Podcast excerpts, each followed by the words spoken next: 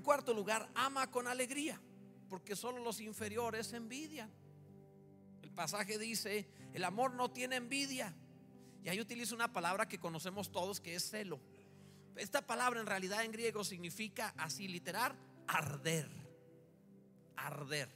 Se refiere más allá de solo envidia, también incluye los celos. Pero de, la idea de esto es, esta es una palabra que se utilizaba para esto, cuando alguien te hace sentir mal o no, cuando tú te sientes mal por otra persona que te desagrada, te molesta, lo envidias o tienes celos, sientes ardor interior. Algo te pasa adentro que tú dices, no sé, pero que me revuelve el estómago cada vez que lo veo.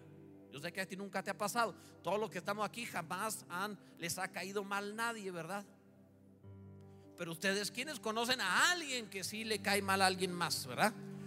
Todos conocemos a alguien, ¿verdad? Pero, o, lo peor, no sé si te ha pasado esto, pero a mí me pasó una vez. Un día me dijeron, oye, este, pues resulta que le cae muy mal a fulano de tal. Y yo dije, ¿en serio? ¿Pero cómo le puedo caer mal yo? Si yo me caigo también. O sea, ¿por qué le voy a caer mal? Nunca, nunca te ha pasado pensar, o sea, es, suena como ridículo caerle mal a alguien y más si ni se conocen. Pero ¿cómo le caigo mal?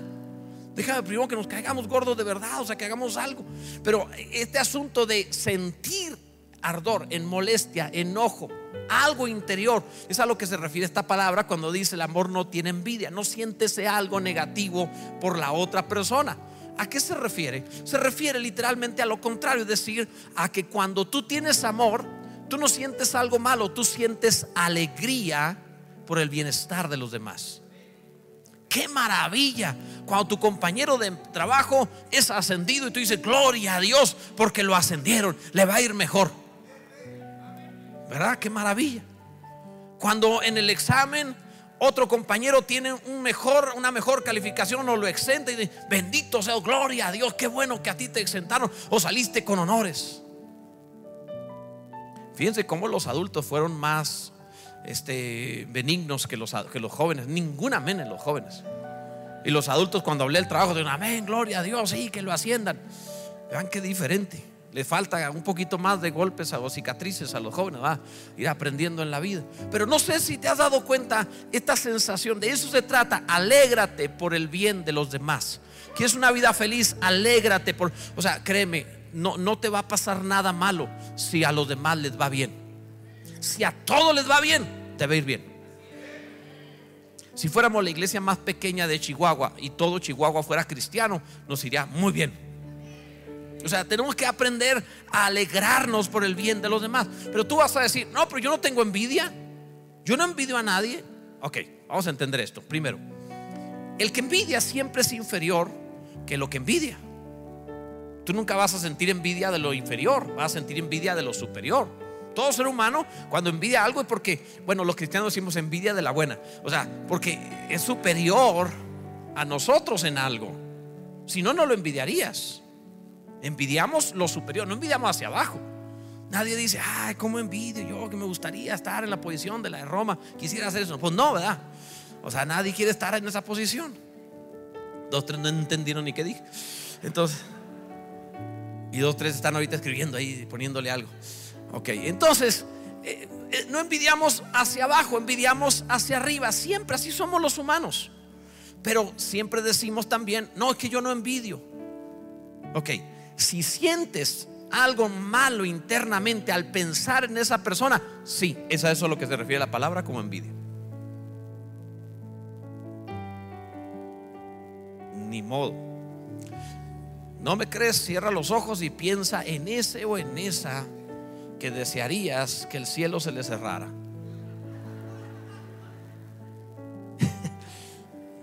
no se hagan. O sea, Señor, yo no tengo problema con que lo bendigas porque no lo vuelva a ver. O sea, eso es parte de, eso es parte de, o sea, a eso me refiero, esa sensación, ese algo. O sea, que tú, que mira el carro que compré y tú, ah, qué bien. Y te, o sea, eso, eso. Es a eso a lo que se refiere el pasaje. Entonces, ¿cómo atendemos eso? El amor no tiene eso. ¿Sabes que el problema de esto, de la envidia en ese sentido, es sentir mal? El problema que tiene es que deforma, transforma a un querubín en diablo y transforma a un santo en pecador. Hace que una buena persona se vuelva mala. Te corrompe, es peligroso. Ese mal sentir por otro no es, es que me dañó y no es justo que le vaya bien. No, no, no. Este sentimiento produce que te corrompas, te corrompe, te hace daño, te hace inferior a lo que sientes mal. Ahí me está entendiendo acerca de esto. Es importantísimo. Por cierto, esta palabra también se utiliza para los celos, que siempre les he enseñado esto, amados. Los celos solamente son por dos razones. O estás herido o eres infiel. Esas son las únicas dos razones. Y si estás herido o eres infiel, es amor a ti mismo más que al otro. Lo mismo. Pero no es amor de Dios. Entonces es exactamente lo mismo. Te voy a poner un ejemplo al respecto de esto. Una vez, esta historia la leí de un hombre llamado Moody, que una vez predicando allá a eh, finales del siglo XIX, principios del 20, creo que fue a principios del 20 cuando lo dijo, este hombre puso una ilustración interesante sobre este sentimiento de la envidia. Dice que había dos águilas volando en el cielo y una de ellas vio a la otra que volaba mucho mejor. Se elevaba mejor, se dejaba ir las cosas que hacía en el aire volando. Y la, el águila que vio a la otra volar muy bien, sintió envidia. Dijo, si no fuera por esa águila, yo sería la mejor águila en todo el cielo. Me está robando mi fama, mi gloria. No me ven a mí por verla a ella. Tengo que hacer algo. Así que fue con un cazador y llegó con un cazador y le dijo, ¿me podrías ayudar matando al águila aquella que anda haciendo círculos en el cielo? Y lo convence para que mate al águila pero mátala en vuelo porque tanto se enorgullece volando que se tiene que morir volando. Y entonces el cazador le dice, sí, está bien, aquí tengo arco y flechas, pero necesito plumas para las flechas. No hay problema, se quita una pluma, aquí está, dale. Le tira y no le da. Tira otra y no le da. Cada vez se quitaba otra pluma y volvía a tirar. Y como aquí iba demasiado alto, no llego, no, aquí está una pluma más grande. Tanta pluma le dio que de pronto el águila ya no podía volar. El cazador volteó y dijo, y como que vio pollito asado. Así que el cazador mató al águila que había dado sus plumas por envidia y que ya no podía volar. Y sabes que esto le pasa a los creyentes también. Porque el creyente cuando debiera estar volando y disfrutando las alturas de su vida cristiana, está enfocado alguno en, la, en lo que otro hace o deja de hacer de tal manera que está dando sus plumas. Es decir, el único daño que produces es a ti mismo, nunca es al otro. Destruiste tu vuelo, destruyes tu futuro, destruyes tu destino, porque tú mismo empezaste a perder tus dones, tus talentos, envidiando a alguien más. El amor no tiene envidia, dice la palabra del Señor. ¿Alguien está comprendiendo esto para adorar a Cristo? Importantísimo, amado. Bendito sea Dios. Ama elogiando. Las latas vacías son las más ruidosas. ¿Conoces latas vacías? Y no me refiero a los chinos, que así le ponen nombre a los, a los niños, ¿verdad? Tienen una lata y queen, tong, y así le llaman, ¿verdad? No, o sea, no digo eso. Me refiero si se han fijado, es que se llaman así, ¿verdad? Como suenan las latas vacías. Pero no, las latas vacías son las que más ruido hacen y los hombres, los seres humanos que están más vacíos por dentro, que tienen menos amor, son los que más se quejan, los que más escándalo producen.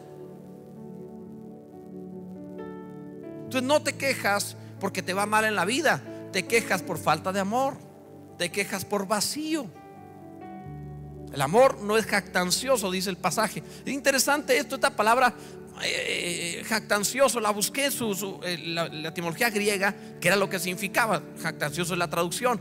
Y literalmente el diccionario decía fanfarrón. Dije, no, pues así cualquiera entiende, ¿verdad? Nomás no te enojes, pero es bien claro, bien simple. La idea de esta palabra es que alguien es presuntuoso por vacío. Precisamente por no tener nada dentro, lo único que tiene es jactancia.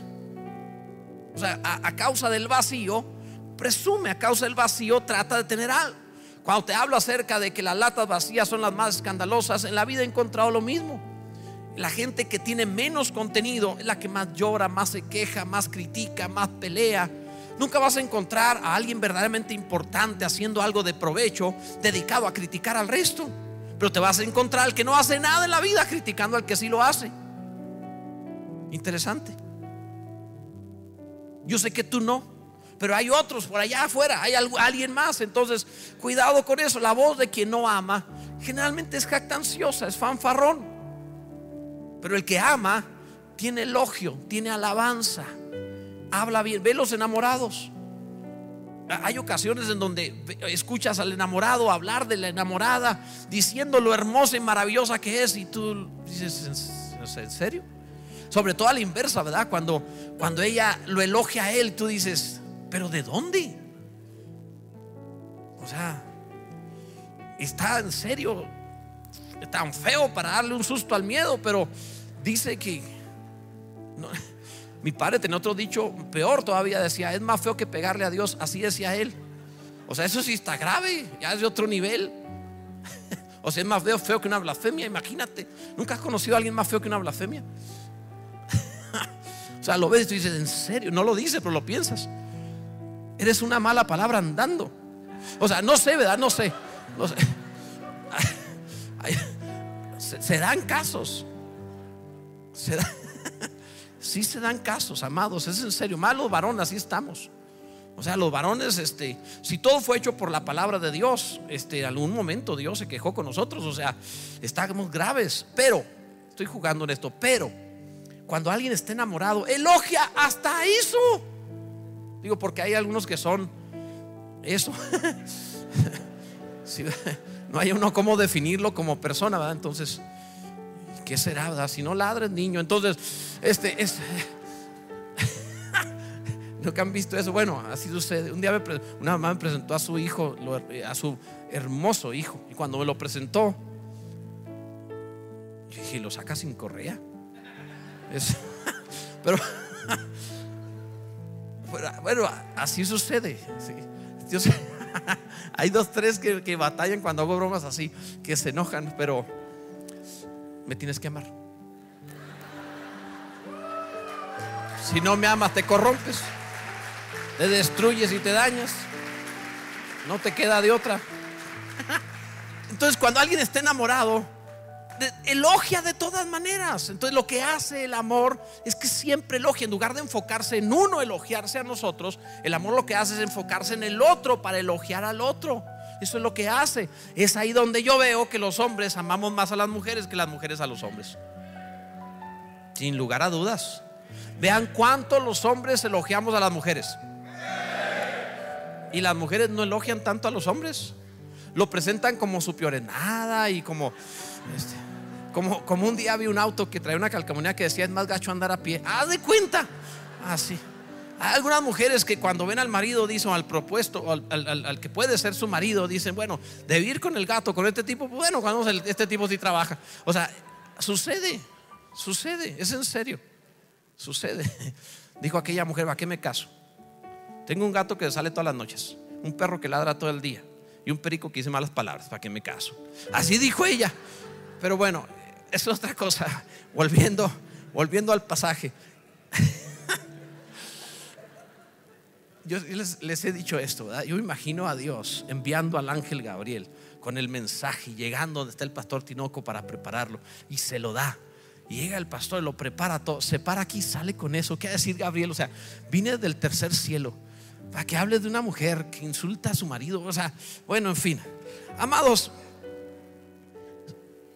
el que tiene amor es una persona que va a elogiar al otro en lugar de elogiarse a sí mismo. Si los hombres, hablando como género, hombre y mujer, si los hombres hubiéramos hecho todo lo que decimos, ya no haría falta hacer nada más. Y en eso sí, especialmente los varones. Si, hubiéramos hecho todo lo que decimos que hicimos, el mundo no necesitaría un invento más. Piénsalo. Somos expertos en todos los temas. Si están hablando de política, todos sabemos política. Tenemos las ideas para controlar el país, para saber qué hacer. Guachicoleros, no, lo resolvemos como dijo Fox en 15 minutos. O sea, todo. ¿Sí o no, verdad? Tenemos las soluciones políticas para todo. Maduro, no hombre, ya que nos dura el tipo. O sea, todo lo habríamos solucionado. Siempre tenemos soluciones. Deportes, igualmente. No podemos levantarnos en menos de dos segundos de una silla, pero podemos saber todo sobre el deporte. Tenemos todas las estrategias, sabemos por qué un equipo hace esto, por qué el director técnico lo otro, por qué no contrata nada. Todo eso lo sabemos, somos expertos en ello. Religión también. Conozco personas que no han leído la Biblia y tratan de enseñar a, otro, a su hermano a corregirlo. Y decir, no, esto no es así porque la Biblia dice esto. Y no la han leído completa una vez. La otra vez, de verdad, esto no es broma, ¿eh? esto sucedió. Un hombre que diciéndose cristiano hizo cosas que no debía, como robar. Lo agarraron, robar a mano armada con pistola, diciéndose creyente. Y lo metieron a la cárcel. Y estuvo años en la cárcel. Salió de la cárcel Después de salir de la cárcel siguió creyéndose creyente. Y por allá se topó a alguien que le enseñó dos, tres palabras en hebreo y me escribió para corregirme. Yo dije, ¿en serio? Ni lo lees, ni lo no dije nada, nomás hice lo maravilloso que pasa en el Facebook. ¿Sí saben lo que maravilloso de eso? Había escrito como, no se me envió como unas, no miento, unas ocho páginas y duré dos segundos en bloquear y borrar. Y qué maravilla. Ay, qué bien se siente. si se han fijado en eso, ay, de pronto sentí un, un alivio. Entonces, a lo que trato de decirte es que así somos expertos en todo. Cuando tenemos falta de amor, somos expertos en todo. Corregimos a todos, sabemos todo de todo, cuando en realidad la Biblia dice el amor no es jactancioso. O sea, el que ama se dedica a elogiar al otro no a jactarse de lo propio. ¿Alguien me está entendiendo acerca de esto para decir amén? Porque lo está comprendiendo. Gloria a Dios. Amados, por último, ama admirando. Inflarse finalmente te va a reventar. Ama admirando. Dice la Biblia, el amor no se envanece. Entonces busqué también la palabra griega aquí que significaba y la palabra griega significa inflarse. Así de plano, inflarse. Un día un pastor me contó su experiencia de cuando él estaba empezando en el ministerio y que su pastor le dijo, ay hijo, ¿cómo hace falta que te desinflen? Así le dijo, dice, fue el mejor eh, consejo que me pudieron dar en la vida. Y es cierto, alguno hace falta que lo desinflen. Y no estoy hablando de, de crecer de volumen, no, estoy hablando del alma, ¿ok? Del alma, sí.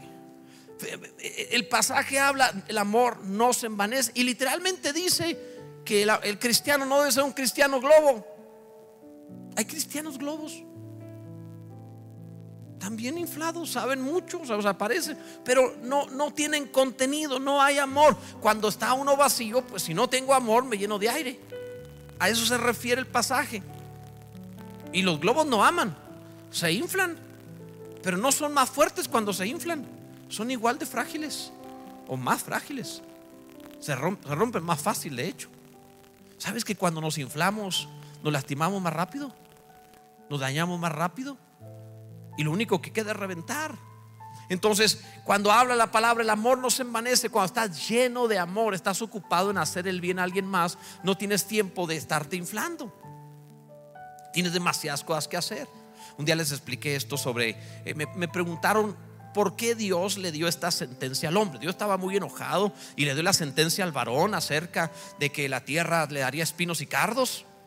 Estaba muy enojado con la mujer, que la mujer daría a luz los hijos con dolor.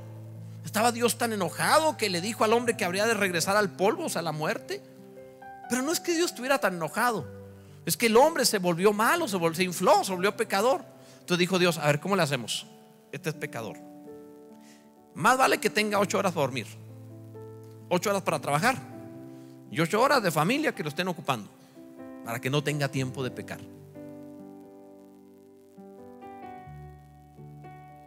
Alguno está pensando en este momento, ah, entonces por eso tengo tantas ocupaciones. Ándale. Ya entendiste por qué. Señor, por otra ocupación a mí, ¿por qué? Pues por eso. Para que no ande pensando cosas malas. Porque el mundo lo dice, la, la madre de todos los males es la pereza. Tener mucho tiempo libre es peligroso. Entonces, este pasaje habla de eso. Está diciendo, para evitar inflarnos, llénate de amor. Para evitar una vida vacía, llénate de amor. Ama, porque te vas a ocupar en hacerle bien a los demás. Y si estás ocupado, no tendrás tiempo de lastimarte, dañarte ni meterte en problemas. Alguien diga amén. Esto es importante, amados. Esto te hará de verdad. Entonces, no, no es lo que se infla, sino lo que influye, lo que vale la pena en los demás. Es lo que realmente debemos hacer. Sería de mucho provecho que los seres humanos alcanzáramos por lo menos la mitad de lo que decimos alcanzar o lograr o ser. Que llegamos a ser la mitad de lo que queremos ser, cuando menos. Estoy hablando cuando hay este de llenarse de jactancia.